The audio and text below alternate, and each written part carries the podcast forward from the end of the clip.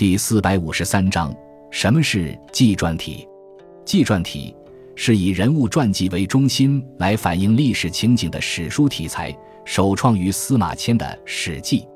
司马迁将先秦时期的史书所具的各种题材融于一书，分作本纪、表、书、世家、列传五个部分，其中本纪、世家和列传构成书的主体。本纪以历代帝王为中心，是全书的总纲。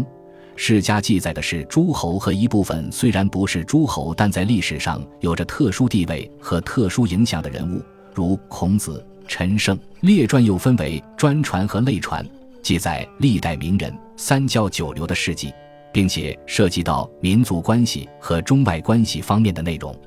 班固作《汉书》，沿用了《史记》的体例，而又有所改造，将本纪改称为纪，取消世家。将列传改称为传，将书改称为志，于是形成了纪、传、表，只为历代正史所遵循的史书体例。